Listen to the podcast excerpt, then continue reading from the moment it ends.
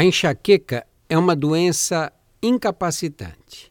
Num trabalho recente, a Organização Mundial da Saúde considerou a enxaqueca como a quarta doença crônica mais incapacitante.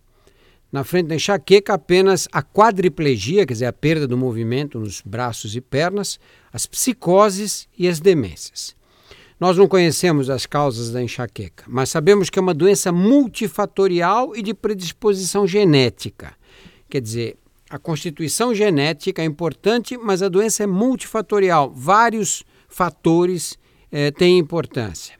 Parece que o cérebro das pessoas que têm enxaqueca reage mal a picos de estresse, a ansiedade e a ingestão de determinados alimentos.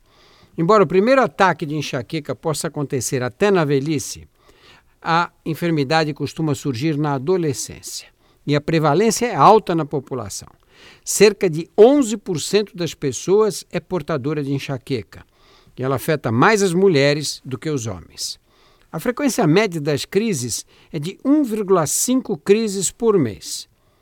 No entanto, pelo menos 10% dos pacientes apresentam episódios semanais.